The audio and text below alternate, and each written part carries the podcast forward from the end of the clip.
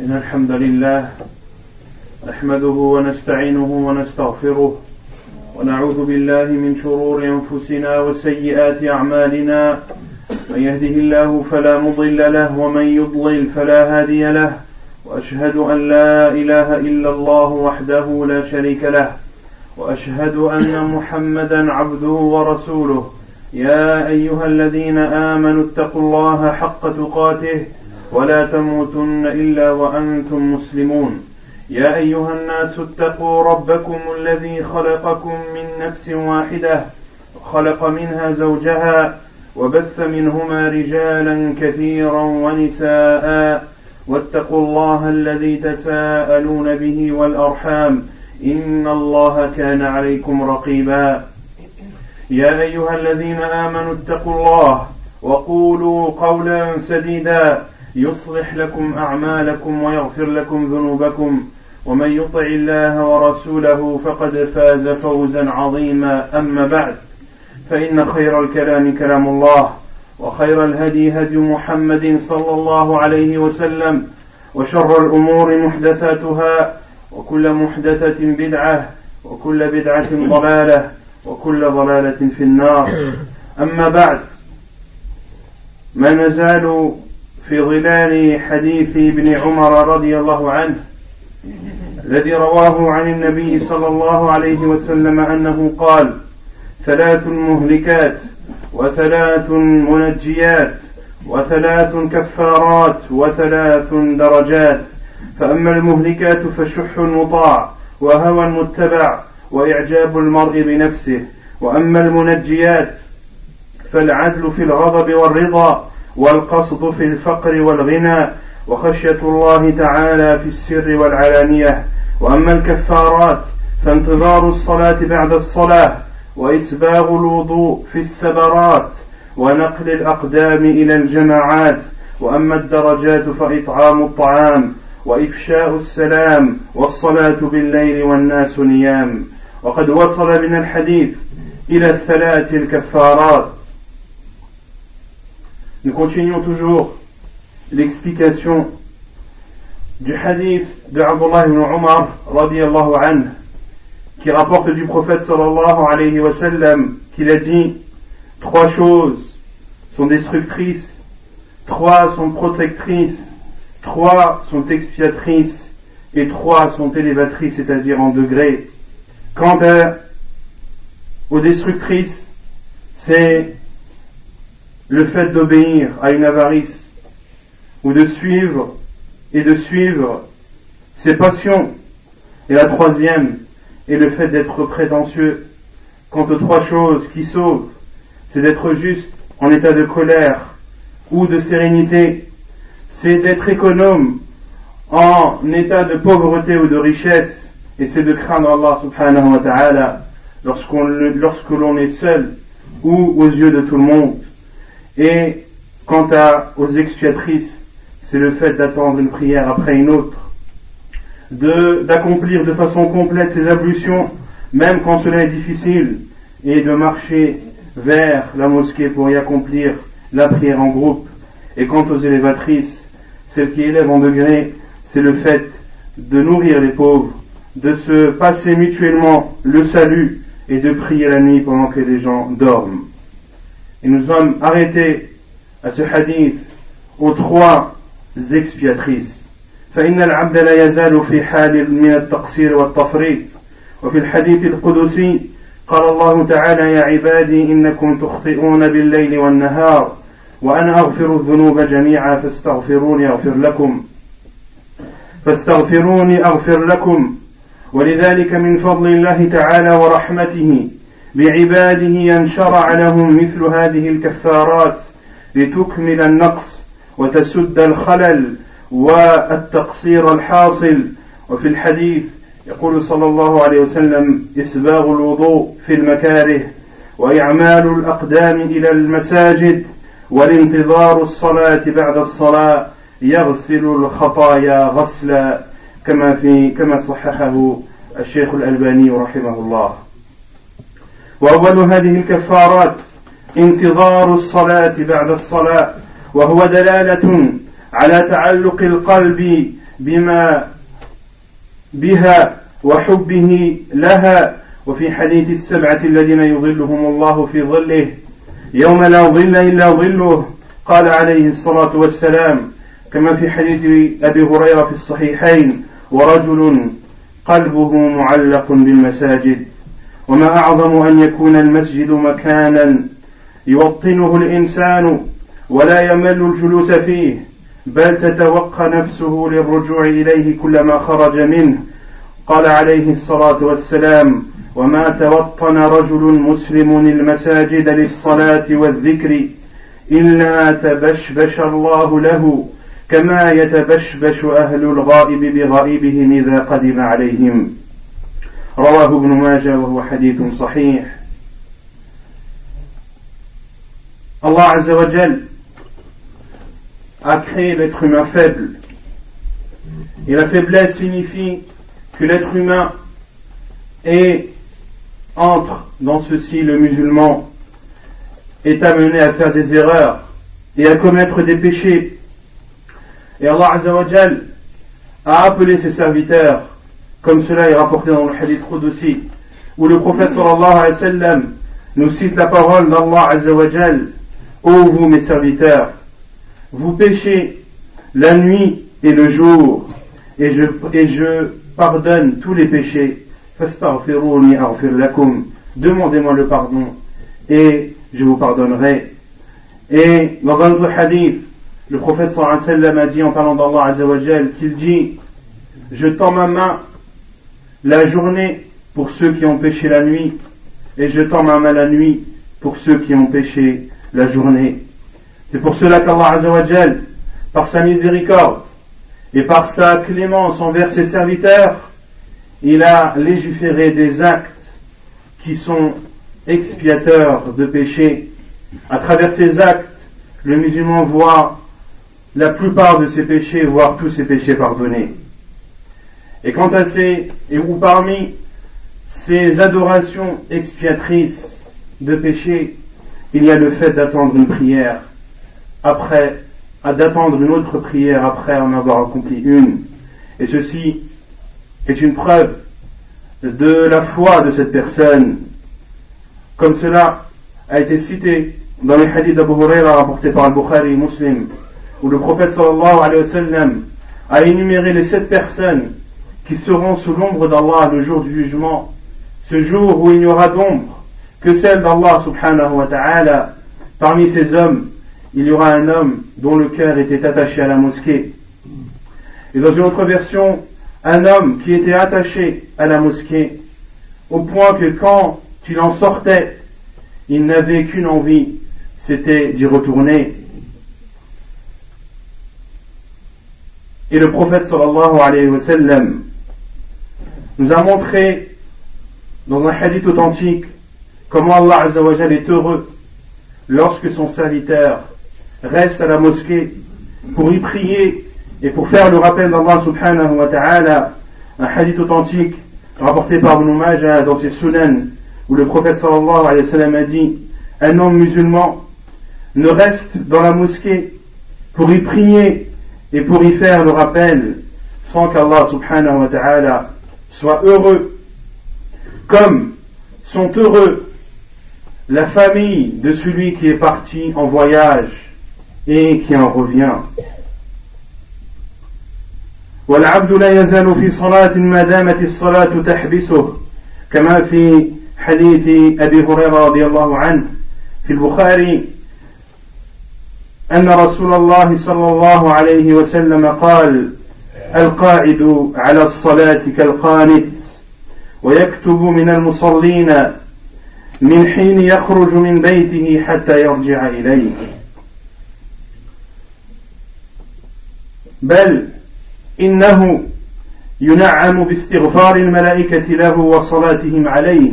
ففي حديث أبي هريرة أن رسول الله صلى الله عليه وسلم قال إذا صلى أحدكم ثم جلس في مصلاه أي في المكان الذي صلى فيه لم تزل الملائكة تصلي عليه وتقول اللهم اغفر له اللهم ارحمه Et celui qui reste à la mosquée en attendant une prière. Et la seule chose qui le retient dans cette mosquée, c'est la prière suivante. Il est alors considéré comme étant en prière, comme cela est rapporté dans le hadith d'Abu Huraira et de Uqba ibn Amir an, dans Bukhari, où le prophète sallallahu alayhi wa sallam a dit Celui qui s'assoit en attendant une prière est comparable à celui qui prie et il fera partie ou il fait partie de ceux qui prient du moment où il est sorti de chez lui jusqu'au moment où il y retourne. Il y a un autre mérite de rester à la mosquée en entendant une autre prière. Ce mérite, c'est de bénéficier de l'invocation des anges, qui sont ces créatures obéissant à Allah subhanahu wa ta'ala en ne lui désobéissant jamais.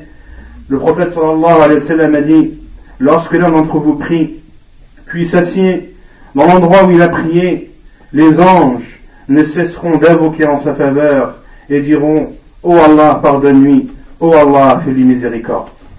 وذلك الأمر مما يباهي به الله تعالى ملائكته.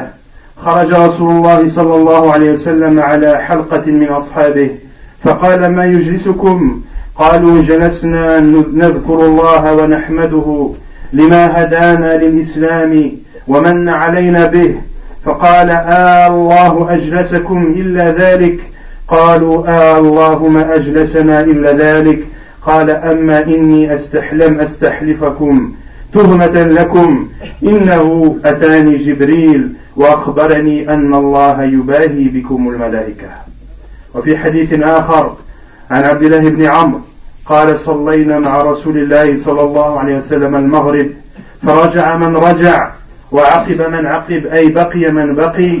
فجاء رسول الله صلى الله عليه وسلم مسرعا قد حفره قد حفزه النفس وقد حسر عن ركبتيه فقال صلى الله عليه وسلم أبشروا هذا ربكم قد فتح بابا من أبواب السماء يباهي بهم يباهي بكم الملائكة يقول انظروا إلى عبادي قد قضوا فريضة وهم ينتظرون أخرى والحديث صححه الألباني رحمه الله.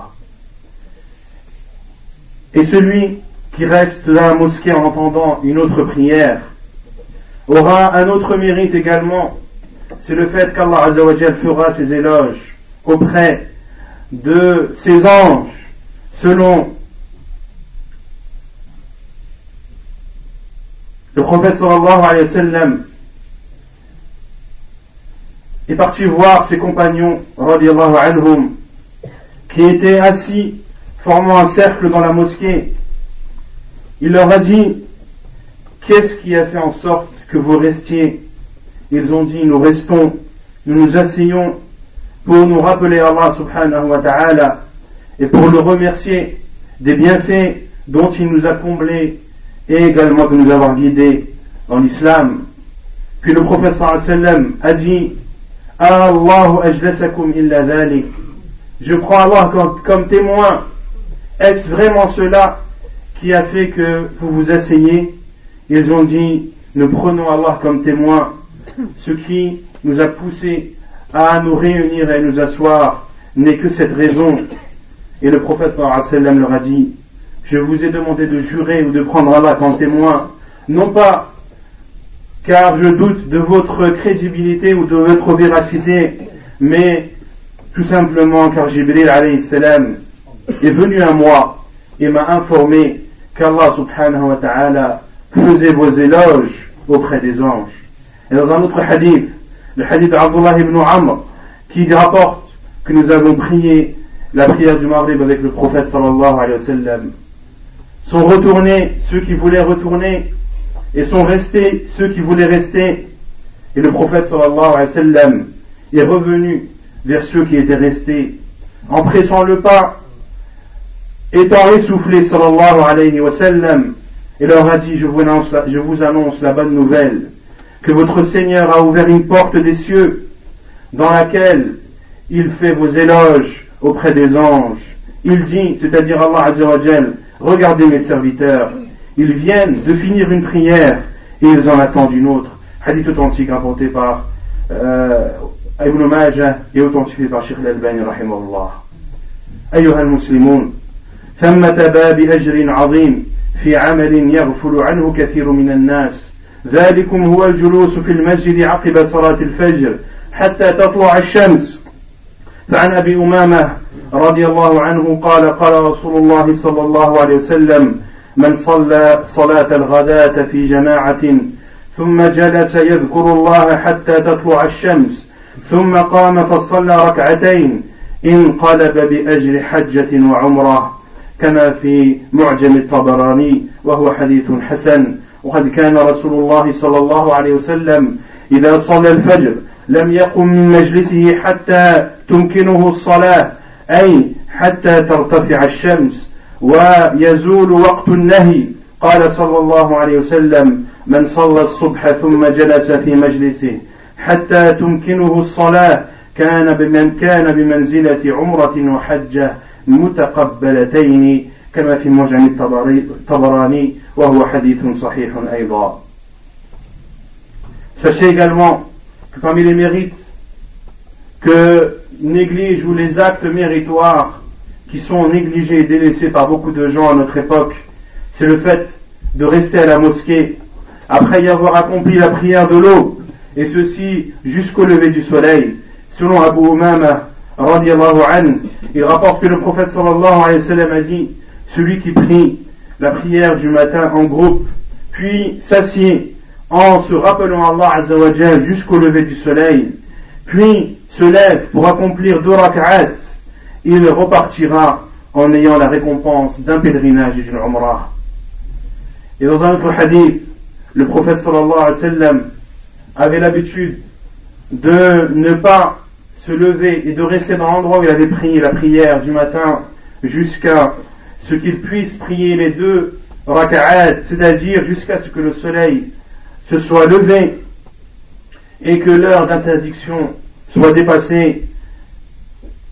Le prophète a dit, celui qui prie la prière de Sobh, puis s'assied dans l'endroit où il a prié, jusqu'à ce qu'il puisse accomplir une prière, c'est-à-dire les deux raka'at, autrement dit jusqu'à ce que le soleil se soit levé, alors il aura la récompense d'un pèlerinage et d'une umrah acceptée.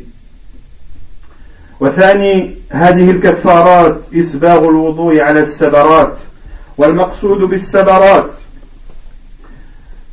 حال شدة البرد والمقصود به إكمال الوضوء في مواضعه الشرعية وقد عبر عنه صلى الله عليه وسلم في حديث أخرى بالمكاره لأنه أمر تكرهه النفس ويشق عليها.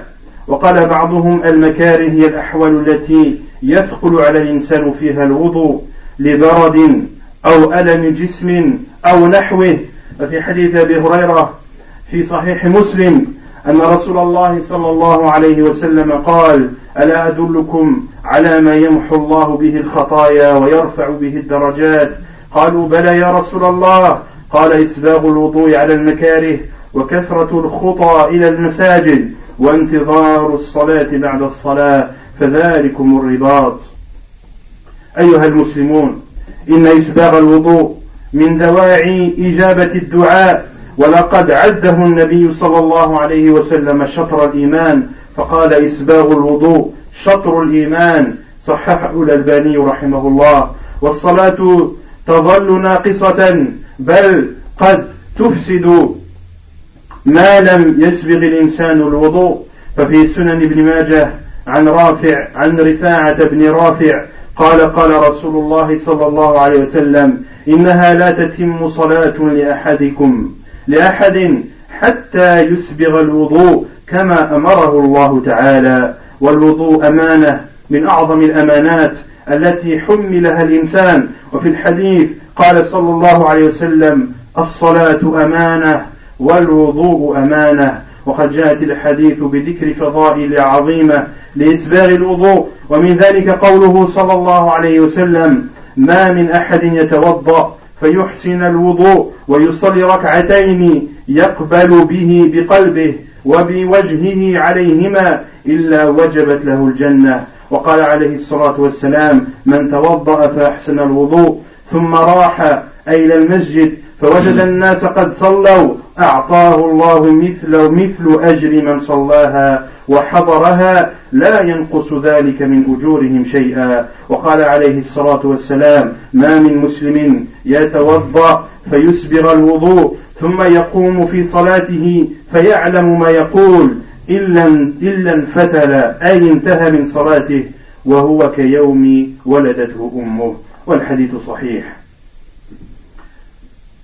La deuxième des expiatrices, c'est le fait d'accomplir ces ablutions dans les moments difficiles, qui sont le plus généralement les moments de grand froid.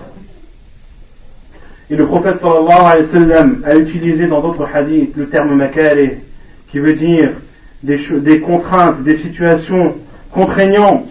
Selon Abu Huraira, rapporté dans Muslim, le prophète sallallahu alayhi a dit Voulez-vous que je vous informe de ce que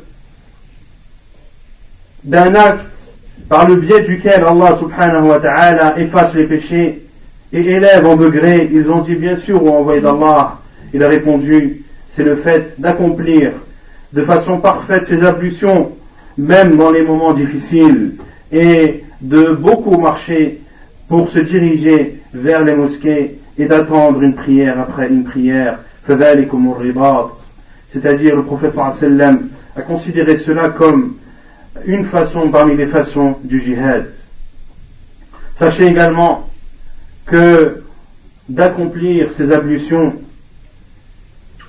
est un moyen qui facilite l'exaucement des invocations.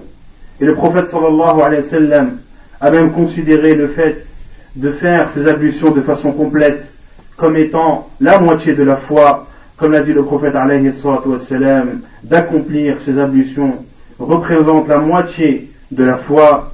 Et la prière, ou la validité de la prière, dépend de la validité des ablutions. Le prophète sallallahu alayhi wa sallam a dit, une prière ne peut être complète que lorsque l'un d'entre vous aura accompli les ablutions comme lui en a ordonné Allah subhanahu wa ta'ala, faisant ici allusion au verset de Surat al-Ma'idah où Allah subhanahu wa ta'ala décrit les ablutions du musulman. Les ablutions sont aussi un dépôt, font partie des dépôts les plus importants auxquels le musulman doit prendre soin, car le prophète sallallahu alayhi wa sallam a dit, la prière est un dépôt et les ablutions sont un dépôt. Et il y a énormément de hadiths où le prophète sallallahu alayhi wa sallam décrit les mérites d'accomplir les ablutions et de les parfaire. Parmi ces hadiths, la parole du prophète sallallahu alayhi wa sallam, lorsque l'un d'entre vous fait ses ablutions et les parfait, puis prie deux raka'at en se concentrant dans sa prière sans que le paradis ne soit pour lui une demeure obligatoire.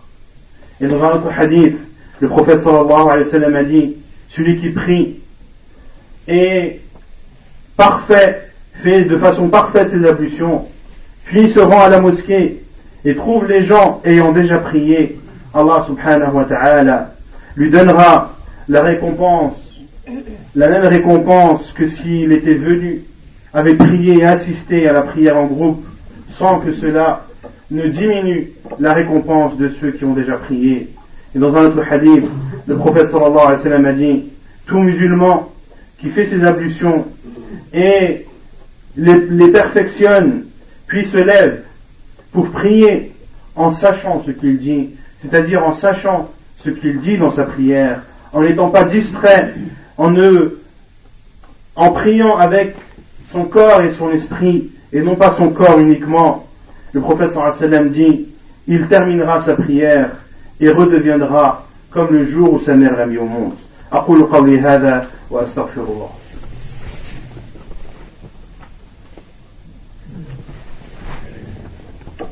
الحمد لله رب العالمين والصلاة والسلام على أشرف الأنبياء وإمام المرسلين نبينا محمد وعلى آله وصحبه أجمعين. أما بعد أيها المسلمون أما الخصلة الثالثة في هذا الحديث فهي نقل الأقدام إلى الجماعات ويعظم ذلك الأجر كلما كثرت خطوات الإنسان إلى المسجد. في حديث أبي هريرة أن رسول الله صلى الله عليه وسلم قال من توضأ فأحسن الوضوء ثم خرج عامدا إلى الصلاة فإنه في صلاة ما كان يعمد إلى الصلاة وإنه يكتب له بإحدى خطوتيه حسنة ويمحي عنه بالأخرى سيئة فإذا سمع أحدكم الإقامة فلا يسعى فإن أعظمكم أجرا أبعدكم دارا. قالوا يا أبا هريرة لماذا قال من أجل كثرة الخطى بل إن فضل الله تبارك وتعالى في ذلك عظيم حيث يكتب له الأجر ذاهبا وراجعا كما في حديث عبد الله بن عمرو أن رسول الله صلى الله عليه وسلم قال من راح إلى المسجد إلى مسجد الجماعة فخطوة تمحو سيئة وخطوة تكتب له حسنة ذاهبا وراجعا. وعن أبي أمامة أن رسول الله صلى الله عليه وسلم قال من خرج من بيته متطهرا إلى صلاة مكتوبة فأجره كأجر الحاج المحرم. ومن خرج إلى تسبيح الضحى أي إلى صلاة الضحى لا ينصبه إلا إياه فأجره كأجر المعتمر. وصلاة وصلاة على إثر صلاة وصلاة على إثر صلاة لا لغو بينهما كتاب في عليين. وعن جابر رضي الله عنه قال خلت البقاع حول المسجد. أي صار مكانا حول المسجد فارغا فأراد بنو سلمة وهم قبيلة من الأنصار أرادوا أن ينتقلوا قرب المسجد أي أن يبنوا دارهم في هذا المكان الذي قد فرغ. فبلغ ذلك رسول الله صلى الله عليه وسلم. فقال لهم بلغني أنكم تريدون أن تنتقلوا قرب المسجد. قالوا نعم يا رسول الله قد أردنا ذلك. فقال بني سلمة دياركم تكتب آثاركم دياركم تكتب آثاركم. يعني إلزموا دياركم أي الأولى فإنكم إذا لزمتموها كتبت آثاركم وخطاكم الكثيرة إلى المسجد. وفي حديث أبي هريرة أن النبي صلى الله عليه وسلم قال من غدا إلى المسجد أي ذهب وراح أي ورجع أعد الله له في الجنة نزلا تكتب آثار نزلا كلما غدا وراح. نزلا والنزل هو ما يهيئه الإنسان لضيفه إذا قدم عليه. Quant à la troisième chose expiatrice de péché, c'est le fait de se rendre à pied à la mosquée pour y accomplir la prière en groupe. Et plus les pas sont nombreux, et plus la récompense est grande. Selon Abu Huraira, il rapporte que le prophète sallallahu alayhi wa sallam a dit, celui qui fait ses ablutions et les fait de façon parfaite, puis sort pour se diriger vers la prière, c'est-à-dire à la mosquée, et ne le fait sortir que le fait de vouloir accomplir cette prière, alors chaque pas qu'il fera lui sera compté comme une bonne action, et l'autre pas lui sera compté ou lui effacera un péché. Et lorsque l'un d'entre vous entend al-iqama, qu'il ne se précipite pas. Et ceux qui seront le plus récompensés sont ceux qui habitent le plus loin. Ils ont dit, oh Abu Huraira, pourquoi Pourquoi ceci Pourquoi est-ce que ce sont ceux qui habitent le plus loin qui sont le plus récompensés? Il a répondu, à cause de la grande quantité de pas qu'ils font. Plus encore, Allah Azzawajal accorde cette récompense, à savoir qu'un pas que tu fais pour te rendre à la mosquée te donne une bonne action et que l'autre t'efface une mauvaise, c'est une récompense qu'Allah Azzawajal t'accorde dans ton trajet aller, mais également dans ton trajet retour, comme cela est rapporté dans le hadith de Abdullah ibn Amr, qui rapporte que le prophète sallallahu alayhi wa sallam a dit, celui qui se rend à la mosquée pour y accomplir la prière en groupe, chaque pas qu'il fera lui effacera un péché et l'autre pas lui accordera une bonne action en venant et en revenant. Et selon Abu Umama, il rapporte que le prophète sallallahu alayhi wa a dit, celui qui sort de sa maison en ayant fait ses ablutions vers une prière obligatoire, alors il aura la récompense d'un pèlerin en état de sacralisation.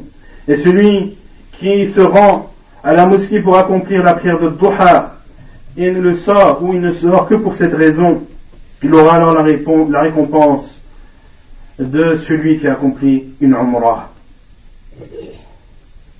Et selon Jabir ibn Abdullah radiallahu anhu, dans un hadith authentique ou jugé bon par Sheikh al-Albani rahimahullah, il rapporte, c'est-à-dire Jabir ibn Abdullah, qu'une parcelle de terrain s'est libérée à proximité de la mosquée du prophète sallallahu alayhi wa sallam. Et Banu Salama, qui sont une tribu de l'Ansar, des gens de Médine, avaient l'intention de déménager et d'habiter à proximité de la mosquée du prophète sallallahu alayhi wa. Ceci est arrivé aux oreilles du prophète sallallahu qui est parti voir Banu Salama et leur a dit, il m'a été informé que vous aviez l'intention de déménager à proximité de la mosquée. Ils ont dit oui ou envoyé d'Allah. Nous avons l'intention de faire cela. Et le prophète sallallahu alayhi wa sallam a dit, Banu Salama, vos maisons ou vos maisons et vos traces seront écrites. Vos maisons et vos traces seront écrites. C'est-à-dire, le prophète sallallahu alayhi wa sallam leur a dit, restez dans vos maisons actuelles car en restant dans vos maisons actuelles, lorsque vous vous rendrez à la mosquée, eh bien, les traces de vos pas, ainsi que la quantité de vos pas, vous, serez récompensé par ceci. Vous serez récompensé par les traces que vos pas laisseront et par la plus grande quantité de pas que vous ferez pour vous rendre à la mosquée. Et le prophète sallallahu alayhi wa a dit également, celui qui se rend à la mosquée et retourne Allah subhanahu wa ta'ala lui prépare ce que prépare, il lui prépare un nozul. Et un nozul, c'est ce que une personne prépare lorsqu'il s'apprête à recevoir des invités. Lorsqu'une personne s'apprête à recevoir des invités, elle achète ce qu'elle n'a pas l'habitude d'acheter. Et elle embellit sa maison plus belle qu'elle ne l'est d'habitude. Et fait, s'efforce à préparer une cuisine qui est plus bonne que celle d'habitude, etc., etc. Allah Azzawajal prépare alors au paradis ce que nous, nous préparons euh, pour nos invités lorsque nous les recevons. Et ceci à chaque fois que nous partons et que nous revenons de la mosquée. وفي ظلمة الليل يعظم أجر المشي إلى الصلاة. قال صلى الله عليه وسلم بشر المشائين في الظلم بالنور التام يوم القيامة. وفي حديث أبي هريرة رضي الله عنه أن رسول الله صلى الله عليه وسلم قال إن الله ليضيء للذين يتخللون إلى المساجد بنور ساطع يوم القيامة. وفي يوم الجمعة يكون للمشي إلى الصلاة شأن آخر ففي حديث أوس بن أوس الثقفي رضي الله عنه قال سمعت رسول الله صلى الله عليه وسلم يقول من غسل يوم الجمعة واغتسل وبكر وابتكر ومشى ولم يركب ودنا من الإمام فاستمع ولم يلغو كان له بكل خطوة عمل سنة أجر صيامها وقيامها والحديث صحيح Chers musulmans, sachez que la récompense est d'autant plus grande lorsque le musulman se rend à la mosquée à pied la nuit.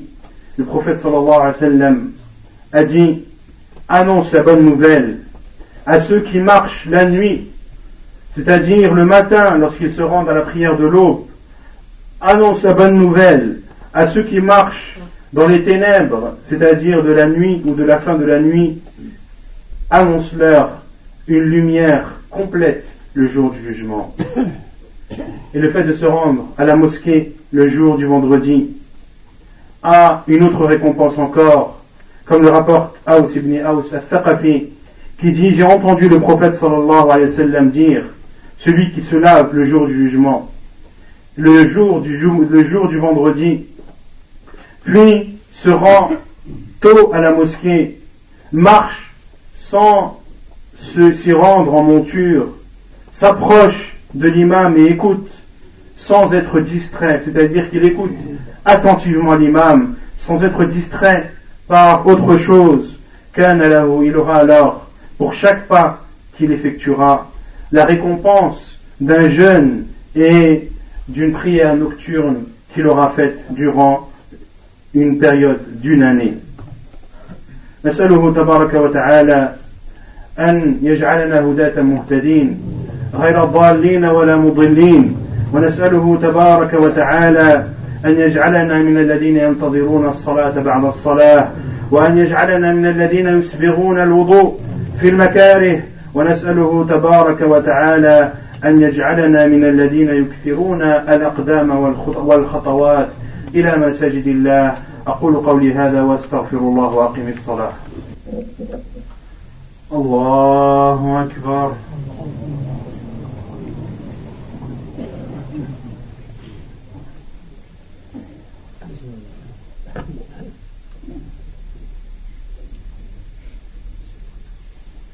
الحمد لله رب العالمين. الرحيم. مالك يوم الدين. إياك نعبد وإياك نستعين. اهدنا الصراط المستقيم. صراط الذين أنعمت عليهم غير المغضوب عليهم ولا الضالين.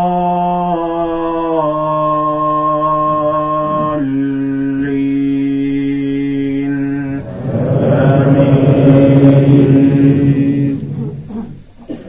سبح اسم ربك الأعلى الذي خلق فسوى والذي قدر فهدى والذي أخرج المرعى. فجعله غثاء أحوى. سنقرئك فلا تنسى إلا ما شاء الله. إنه يعلم الجهر وما يخفى ونيسرك لليسرى. فذكر إن نفعت الذكرى سيذكر من يخشى ويتجنبها الأشقى الذي يصلى النار الكبرى. ثم لا يموت فيها ولا يحيا. قد أفلح من تزكى وذكر اسم ربه فصلى. بل تؤثرون الحياة الدنيا والآخرة خير وأبقى. إن هذا لفي الصحف الأولى. صحف إبراهيم وموسى. اللهم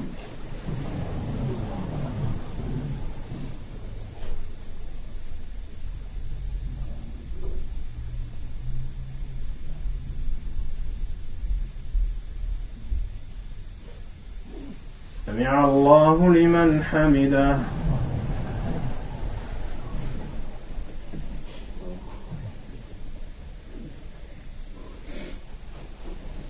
الله أكبر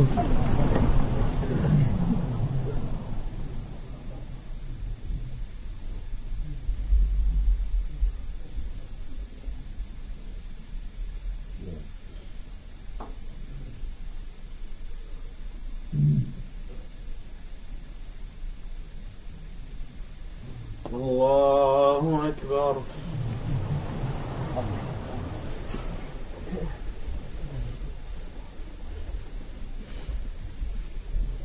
الله أكبر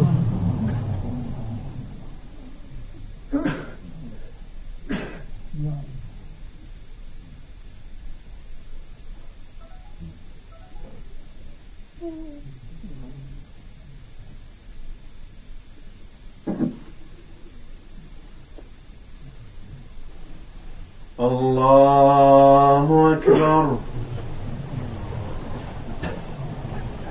الحمد لله رب العالمين.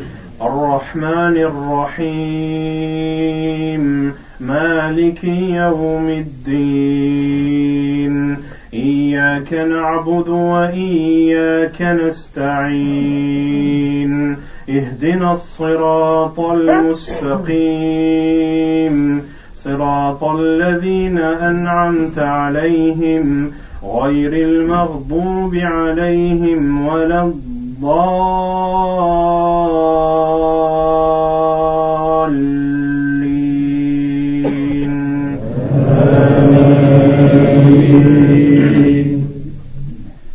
هل أتاك حديث الغاشية؟ وجوه يومئذ خاشعة عاملة ناصبة تصلى نارا حامية تسقى من عين آنية ليس لهم طعام إلا من ضريع. لا يسمن ولا يغني من جوع. وجوه يومئذ ناعمة لسعيها راضية في جنة عالية لا تسمع فيها لاغية فيها عين جارية فيها سرر مرفوعة وأكواب موضوعة ونمارق مصفوفة وزرابي مبثوثة. أفلا ينظرون إلى الإبل كيف خلقت وإلى السماء كيف رفعت وإلى الجبال كيف نصبت وإلى الأرض كيف سطحت.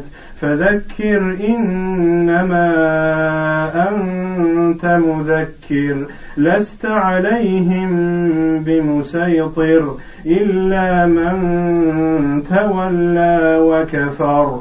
فيعذبه الله العذاب الأكبر. إن إلينا إيابهم ثم إن علينا حسابهم.